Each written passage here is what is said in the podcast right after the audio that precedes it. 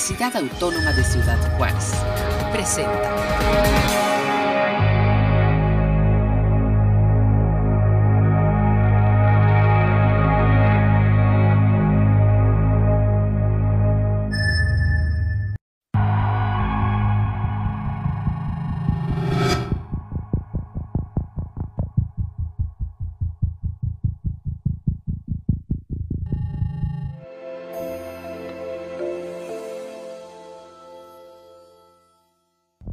La Universidad Autónoma de Ciudad Juárez presenta Paréntesis de investigación. Espacio de divulgación de los trabajos, avances y proyectos de investigación de profesores de la UACJ. Paréntesis de investigación. Amigos, ¿cómo están? Bienvenidos. Qué bueno que se enlazan con nosotros desde la UACJ en este espacio de paréntesis de investigación. El día de hoy, bueno, como ustedes saben, siempre tenemos un, eh, un profesor investigador de la UACJ que nos habla de sus líneas de investigación y los proyectos que está realizando. Es por eso que hoy le damos la bienvenida al doctor Raúl Holguín Ávila, profesor investigador ahí en el Instituto de Arquitectura, Diseño y Arte. ¿Qué tal, doctor? ¿Cómo estás? Bienvenido. Hola, ¿qué tal? Muy buenos días. Muchas gracias por la invitación. Es un placer estar aquí con ustedes. Muchas gracias. Así rápidamente hacemos un recorrido por la vida académica del doctor Holguín. Él es licenciado en Sociología por la UACJ, también con una maestría en Planeación y Desarrollo Urbano por la UACJ. Su doctorado es en Planeación y Desarrollo Sustentable por la Universidad Autónoma de Baja California. Y bueno, pues eh, eh, realizó una estancia doctoral en el Instituto de la Vivienda de la Universidad de Chile algunas de las líneas de investigación que maneja el doctor Holguín son vivienda, centros históricos, normativa urbana, imaginario urbano, entre otras. Así eh, pues interesante, interesante ver tu, tu, formación porque estamos hablando que de la sociología vas entrando a un esquema que quizás pocos pudiéramos imaginar que se, que se vinculan o que tienen algo que ver. Platícanos un poco cómo, cómo vas transitando en ese, en ese sentido. Claro, este, bueno, se debe a un proceso, ¿no? De asimilación de conocimiento durante una trayectoria. Cuando uno está en licenciatura, pues tienes un perfil y luego posteriormente vas adentrándote en otras líneas. Eh, esto en particular sucede porque eh, empiezo a conocer sobre cuestiones urbanas, específicamente de la historia de Juárez. Y luego, eh, en los últimos semestres de mi formación de licenciatura, me entero sobre estas cuestiones del IMIP, la maestría en planeación, y me llama la atención. Inicialmente creí que la planeación estaba orientada estrictamente a arquitectura, ¿no? Pero luego te das cuenta que tiene que ver con todo lo demás, casi no tanto con arquitectura, pero por ahí fue la formación. Ok, correcto, correcto. Y entiendo que eh, precisamente eh, los temas que planteas eh, o que planteaste, por ejemplo, en tu tesis de maestría, imaginarios urbanos en el centro histórico de Ciudad Juárez, eh, eh, háblanos un poco sobre, sobre este primer acercamiento ya con la en la maestría a estos temas que, que, entiendo se van vinculando con lo que tú quieres. Sí, claro. Este, bueno, finalmente como sociólogo, ¿no? Eh, te empiezas a formar en otras partes eh, subjetivas del conocimiento, cualitativas, cuantitativas. Y ya en la maestría, este, quise tener esta iniciativa de poder entender la ciudad desde otra perspectiva que no fuera estrictamente estadística o física, ¿no? Y por ello, pues es que me empecé a adentrar al tema de los imaginarios urbanos, cómo las personas entienden el centro, cómo lo perciben, cómo lo viven, ¿no? Ya ves, vivimos la ciudad de diferentes maneras, entonces por ahí fue la intención. ¿Qué, observas en ese, tipo de análisis? Porque no solamente es eh, eh, como a veces eh, entendemos una cuestión cuantitativa, sino te vas a al sentir, al reflexionar, al pensar, al cómo vive la, sociedad esos espacios urbanos. Eh, ¿qué, encuentras en las metodologías actuales que te dan precisamente esa información para después sistematizarla y ponerla precisamente después ya en un documento? Es muy interesante la pregunta porque precisamente eh, hace no mucho tiempo desarrollé una metodología de elaboración propia que se llama Límites Difusos y esa metodología lo que hace es demarcar límites territoriales desde sectores específicos de la población. Entonces, a partir de eso nos damos cuenta que las personas definen la ciudad de manera diferente territorialmente hablando y por consiguiente la sienten de manera diferente. Entonces, te vas a encontrar con que, por ejemplo, el centro no representa lo mismo para un comerciante que para un niño, para un joven, para una mujer. Y por consiguiente, tienen distintas representaciones afectivas lo perciben de manera diferente. Algo bien interesante en ese tema es que la población por igual valora ciertos aspectos arquitectónicos del centro que quizás uno puede pasar desapercibidos, ¿no? Porque se ven diferentes, porque les representan algo, catedral, aduanas, eh, el Museo de la Revolución en la Frontera, por mencionarte algunos. Por ejemplo, eh, eh, observo aquí en uno de tus, de tus trabajos también, donde habla sobre el imaginario del riesgo vial. A ver, eh, siempre es, entendemos que Ciudad Juárez es una ciudad este, donde la cantidad de vehículos aumenta considerablemente año con año. Entendemos que hay un riesgo para ciclistas, para peatones. Bueno, pero pues a veces no hay otra opción más que pues transitar la ciudad de esas maneras. Claro, mira, finalmente en una ciudad que tiene más de 700 mil vehículos contabilizados formalmente, pueden ser más, este, uno se pone a considerar cómo nosotros caminamos la ciudad, cómo la transitamos en vehículos motorizados o no motorizados. Y esto en particular sale a relucir porque tengo un hijo que es ciclista, entonces lo acompaño a entrenar en las calles y te das cuenta que la dinámica vial en torno al ciclista, en torno al peatón, pues se torna muy complicada, ¿no? Uno constantemente cuando va en esas dinámicas va previendo los escenarios posibles, porque quieres prevenir cualquier situación que pueda poner en riesgo, en riesgo la vida de tu hijo, ¿no? De cualquier persona que vaya en bici. Entonces ese artículo trata de eso, de cómo las personas eh, visualizan la ciudad a partir de los incidentes viales, ¿no? ¿Qué significa en Juárez los accidentes? ¿Cómo los perciben las personas? ¿Qué significa tener un accidente en esta ciudad, por ejemplo? Correcto, y bueno, pues eh, eso es muy muy interesante. Observamos a veces en, nuestro, eh, en nuestros recorridos diarios cuando transitamos por la ciudad, pues esta cantidad de vehículos, eh, hemos encontrado una cantidad de choques muy grandes en los últimos tiempos, hemos observado tragedias desafortunadamente Hoy que, por ejemplo, en nuestra ciudad es una ciudad eh, con muchos migrantes que desconocen las vialidades, que desconocen espacios, eh, y, esto nos trae también, eh, pues no sé si desde tus áreas, a reflexionar esta parte del imaginario urbano y de, y de, esta parte que estamos viviendo actualmente. Claro, este, mira, por ejemplo, esos temas, desconocer la ciudad en un principio, las dinámicas, la movilidad de la propia ciudad también te expone, ¿no? Inclusive nosotros mismos como habitantes estamos expuestos al desconocer las nuevas lógicas de transitar la ciudad. No sé si te has dado cuenta, pero por ejemplo ahora transitar por la Tecnológico, la Paseo Triunfo, tiene otra dinámica a la que estábamos acostumbrados hace seis años. Por supuesto que esto es en beneficio de la sociedad, me refiero a lo del BRT, y sin embargo, pues ahora la lógica es otra. Todos los días hay un accidente en la Tecnológico, la gente es más agresiva en la conducción, tiene menos tolerancia a la conducción. Y esto también representa nuevas lógicas, no solamente para quien desconoce la ciudad, sino para nosotros mismos, que nos estamos adecuando a otra lógica de conducción, por así llamarlo. ¿no?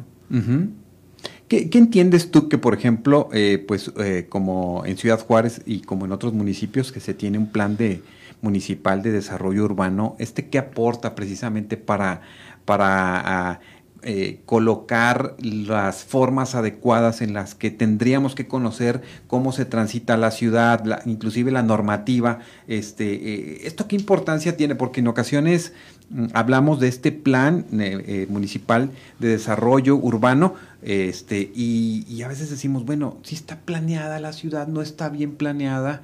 ¿Cómo lo, lo planteas desde la investigación? Sí, este, las ciudades en general están planeadas, ¿no? Nada más que muchas veces nos cuesta trabajo conocer la lógica de planeación. Y también otras veces esa lógica de planeación no obedece a los intereses de la ciudad, sino a los intereses privados, pero está planeada. Este plan municipal de desarrollo urbano es un documento que no existía en el municipio. Este, se desconocía el alcance desde el 80 más o menos, no se actualizaba. Entonces, ese documento en términos legales es el, es el documento rector para toda la planeación del municipio. De él tendrían que derivarse todos los demás planes parciales, maestros, etcétera, ¿no? Y bueno, eh, lo hicimos en el Laboratorio Nacional de Vivienda hace dos años aproximadamente y como te mencionaba, pues constituye un avance importante porque es el documento primordial para entender la planeación urbana de la ciudad, de ahí debería derivar, en términos legales, por supuesto. Claro, o sea, estamos hablando que eh, este documento, por así decirlo, existe desde hace casi apenas dos años.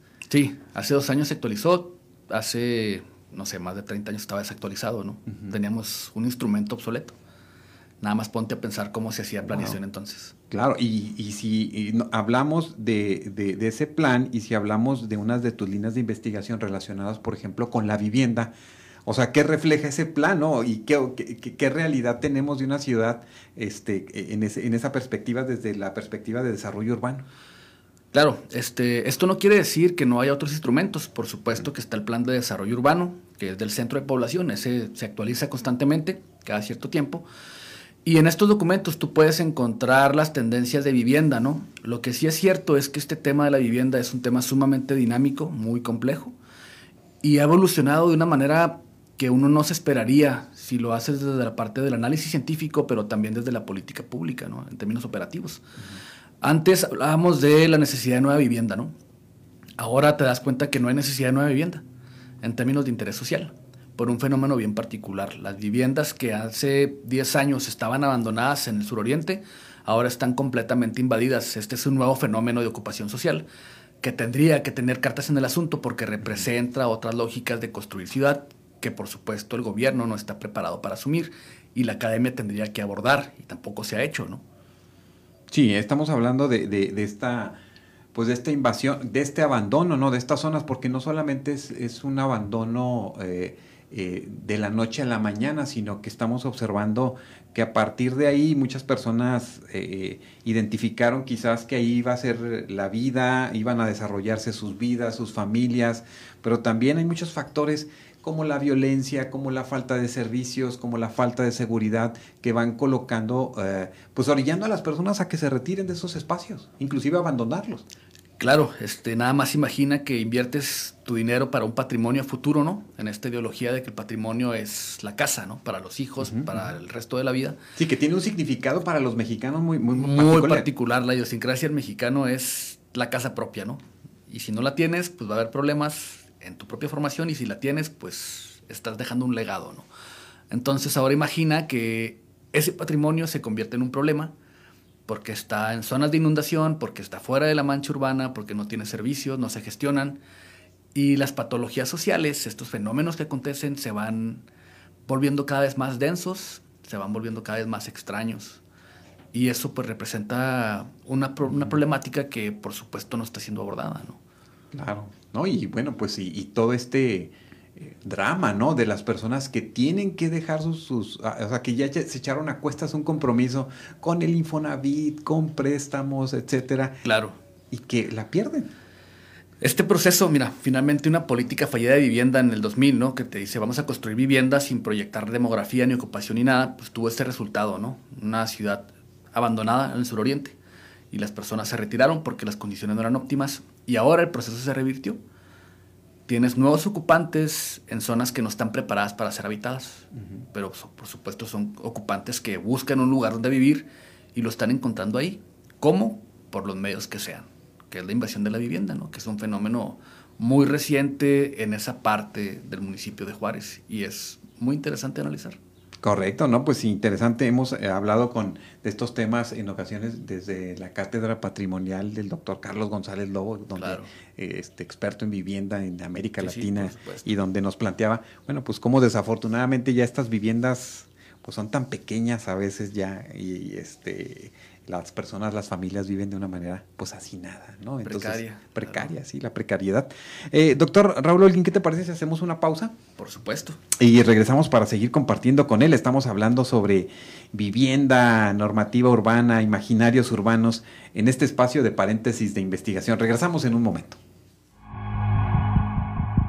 En un momento regresamos a paréntesis de investigación desde la Universidad Autónoma de Ciudad Juárez.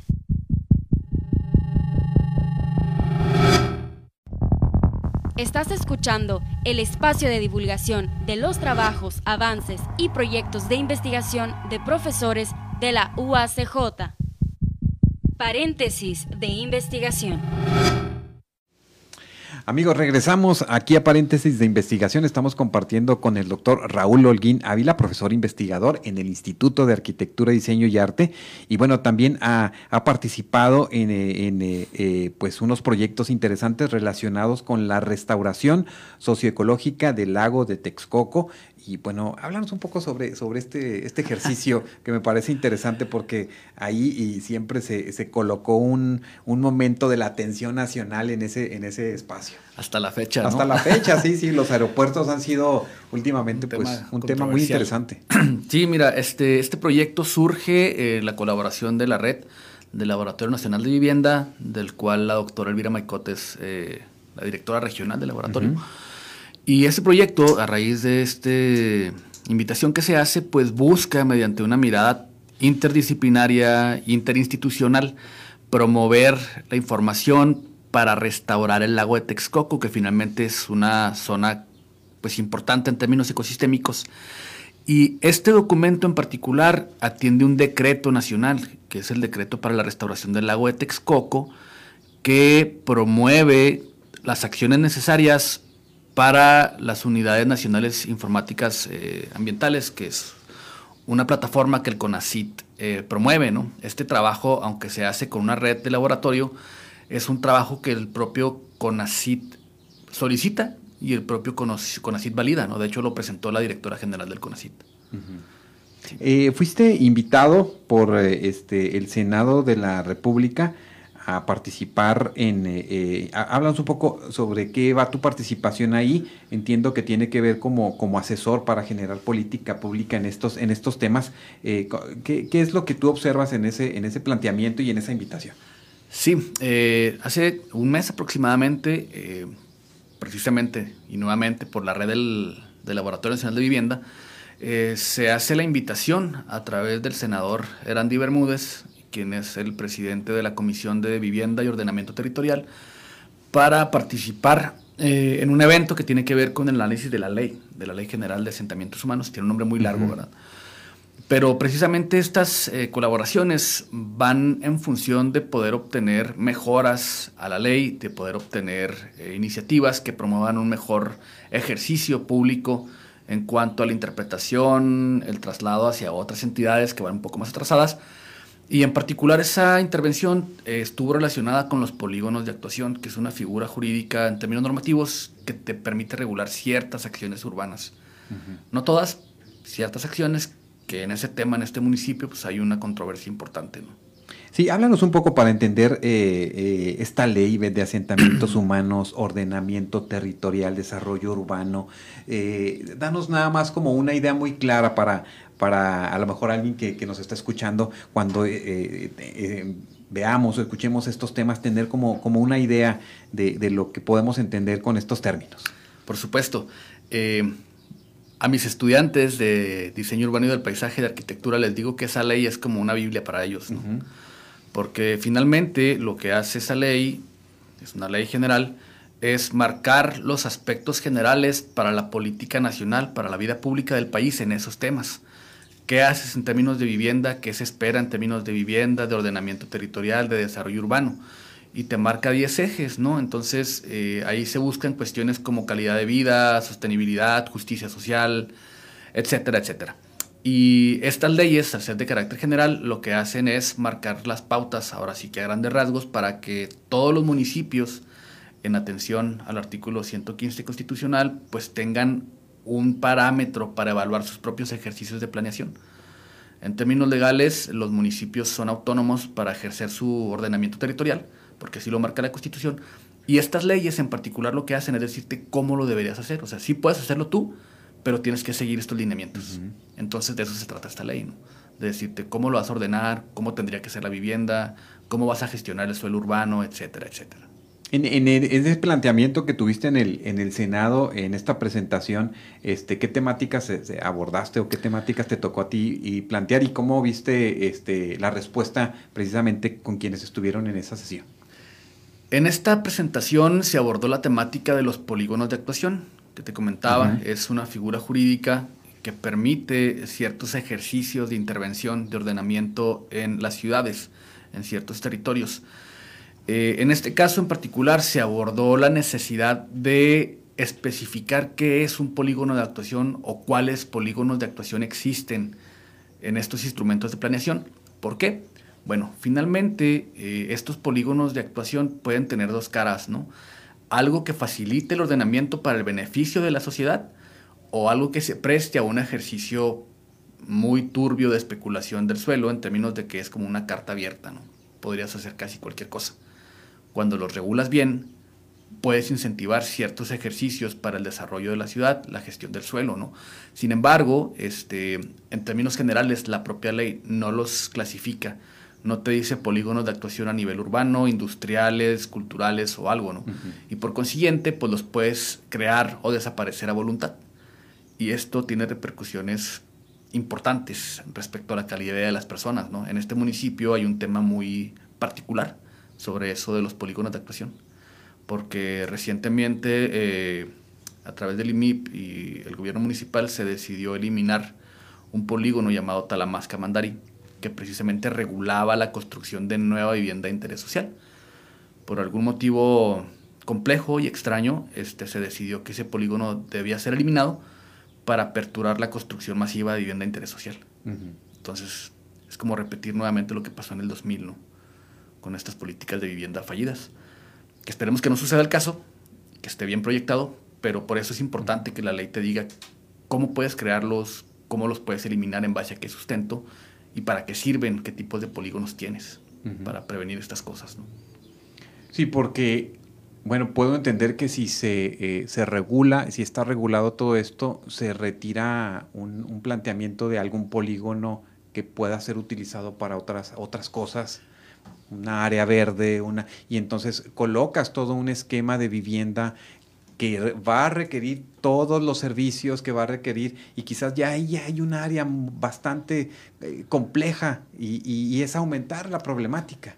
Tienes toda la razón. Este, finalmente, con estos polígonos lo que se busca es crear ciertas áreas destinadas para un proceso de desarrollo particular con ciertas restricciones específicas, buscando salvaguardar la vida pública, ¿no? la calidad de vida. Cuando esto no sucede, pues ya sabemos las consecuencias, ¿no? Esta ciudad las conoce muy bien cuando desarrollas vivienda a discreción en zonas que no están preparadas para eso. ¿Qué, papel piensas que, bueno, indudablemente pues el tema de la legislación es, es fundamental. Eh, ¿Qué papel piensas que debería de jugar el ciudadano medio, eh, cualquiera de nosotros, cuando observe estas situaciones o qué, margen de acción se tiene la opinión pública precisamente para también colocar quizás, eh, bueno, está, eh, eh, está la academia, ¿no? O sea, que, lo puede reflexionar, que a veces tarda, que a veces está, está observando muchos de los fenómenos que surgen, este, pero por ejemplo, la, ciudadanía, ¿qué, papel debería de jugar? Bien, como mencionas, la academia pues siempre es un observador permanente, ¿no? Siempre está observando. Pero los ciudadanos, las personas que construimos las ciudades cotidianamente. Porque somos los que la disfrutamos o los que la, la padecemos. ¿no? Entonces, si te pones a reflexionar en ese sentido, finalmente somos nosotros quienes vivimos y construimos las ciudades cotidianamente hablando. Si partimos de ese principio de que somos nosotros quienes vivimos y construimos las ciudades, hay que considerar varias cosas. Uno, que no siempre somos conscientes de lo que sucede en las ciudades. Y dos, que muchas veces nuestras perspectivas para entender la ciudad están limitadas a un contexto de vida determinado, porque ahí vivimos, ¿no? No vivimos en otro lado. Si yo vivo en el sur va a ser muy difícil que entienda las dinámicas del norte o del centro, ¿no?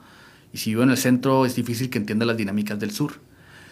Este tema, eh, sin buscar caer en una connotación marxista, que no, no van a decir así, este, tiene que ver con una conciencia, ¿no? Que finalmente es la conciencia de las clases. O sea, el ciudadano como tal tendría que despertar una perspectiva donde sea consciente de lo que sucede. Y si lo planteamos desde un punto de vista sistémico, de sistemas complejos, pues es darnos cuenta que todos somos parte de un gran sistema que nos requiere de unos y otros para poder ejercer ciertos roles y que unos van a ser beneficiarios y otros van a ser los afectados.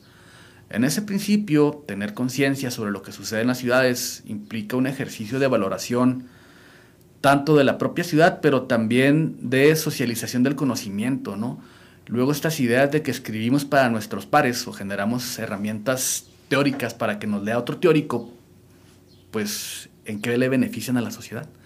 ¿Cómo la sociedad va a ser consciente de un proceso que a lo mejor desconoce, ¿no?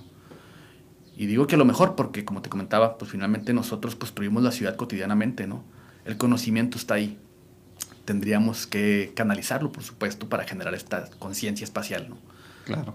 Bueno, y siempre estamos con esta, con esta idea de, conocer un poquito de tantos temas que hay, pero por ejemplo, este indudablemente pues que nos afecta, porque después nos, eh, nosotros vivimos en una región, en una comunidad, en un fraccionamiento o en una colonia, y ahí hacemos la vida, ¿no? Claro, o sea, los fraccionamientos cerrados, ¿no? Claro, bueno, todo este tema también que es una polémica del tema de, los fraccionamientos de los fraccionamientos cerrados y que si fuésemos verdaderamente críticos con lo que sucede e interesarnos un poquito con lo que sucede en nuestra ciudad, seguramente pues entenderíamos quiénes se benefician más, este, por así decirlo, y cuántas uh, tropelías se han generado en nuestra región en torno a quitar espacios de equipamiento que son para beneficio de la, de la ciudadanía y que se han otorgado a, empresas particulares, se han entregado, o sea, y entonces estaríamos observando ahí unas situaciones pues eh, este, destaparíamos muchas cosas, ¿no? Sí, tendríamos que tener un ejercicio muy profundo de análisis sobre la propia cuestión de la aplicación normativa, cómo la ciudadanía la entiende, ¿no? Y a veces, como los propios ciudadanos desconocemos qué leyes hay y cómo se aplican, pues no tenemos facultades para exigir que se cumplan, ¿no? Y por consiguiente, pues pasan muchas cosas irregulares, como las que ya muchos sabemos. Claro, claro, y así es que cuando en su colonia, en su fraccionamiento, vean un espacio que está ahí como que, este, pues igual, a veces están este, con basura, a veces están ahí con, con arbustos, o, empiezan a escuchar que se puede construir un centro comunitario, un parque, una escuela, eh, acérquense con esas voces para que logren rescatar esos espacios, porque es importante. Eh, ahí, quizás ahí está una, una primer acercamiento. Un en área de oportunidad. Claro, claro, claro. Eh, ¿qué, te, qué, qué, te, deja, por ejemplo, también en todo este análisis de, de los planteamientos que, que, tú investigas? Por ejemplo, el haber ido a, a, a Chile eh, y participar en un instituto de vivienda ahí en la universidad. Eh, ¿cómo, qué, panorama observas después cuando ya llegas también aquí y observas también este, estos planteamientos ya muy, muy locales? Eh, bueno, es importante mencionar que Chile y México, aunque son regiones latinoamericanas, son muy diferentes en términos de economía, de política, de ejercicio de poder, etcétera, etcétera. ¿no? Y en ese sentido, cuando tú llegas a una entidad, académica que está situada en un país cuyos niveles de corrupción son casi cero, pues te das cuenta que el ejercicio de la ciudad, de la construcción del urbano, pues es completamente diferente. Por supuesto hay problemas muy similares a los nuestros, ¿no? Pero algo que es importante es que cuando uno sale del ámbito local y, vas a otro completamente desconocido, pues permites contrastar realidades y comparar métodos, ¿no? Para saber qué puedes trasladar de ese lugar a tu lugar de origen y promoverlo para mejorar la calidad de vida, que finalmente de eso se trata, ¿no? Si vas a comparar algo, pues hay que hacerlo con la intención de extraer lo que te puede ser útil a la región a donde vas a regresar. Y bueno, finalmente somos latinoamericanos, ¿no? Tenemos realidades muy similares en cuanto a pobreza, desarrollo urbano, construcción social de la ciudad. Y Chile pues no es la excepción, aunque por supuesto pues tienen otras estrategias mucho más puntuales. No por nada un arquitecto chileno pues, gana un premio internacional, ¿no? El Pritzker, sobre, Pritzker, sobre desarrollo de vivienda de interés social. Entonces ahí te das una idea de por dónde va la cosa con los chilenos para abordar el tema de la vivienda de interés social. Claro, y claro, y bueno, y toda toda la, eh, el esquema geográfico en el que está ubicado en Sudamérica, pues, este país, con sus diferentes eh, planteamientos climáticos, de, de, de, sismológicos, bueno, tienen sus planteamientos muy en ese, en ese esquema eh, y me gustaría mucho, antes de despedirnos, doctor Raúl Holguín, que nos compartieras un poco nada más este, eh, en qué estás trabajando hoy, qué temas de investigación, qué estás trabajando, qué investigación o en qué proyecto estás actualmente. Bueno, actualmente estamos colaborando en varios frentes. Este, esos frentes tienen que ver con un proceso de intervención del Centro Histórico de Ciudad Juárez en colaboración con el gobierno municipal Estamos trabajando en la generación del reglamento para el Centro Histórico de Ciudad Juárez, es un documento que no existe. Y estamos promoviendo eh, la realización de un ejercicio en conjunto con el Senado de la República eh, que se va a efectuar en la universidad. Ya posteriormente, cuando esté consolidado, vengo y les doy detalles importantes de esa colaboración que se va a llevar a cabo en nuestra universidad, específicamente con el YADA.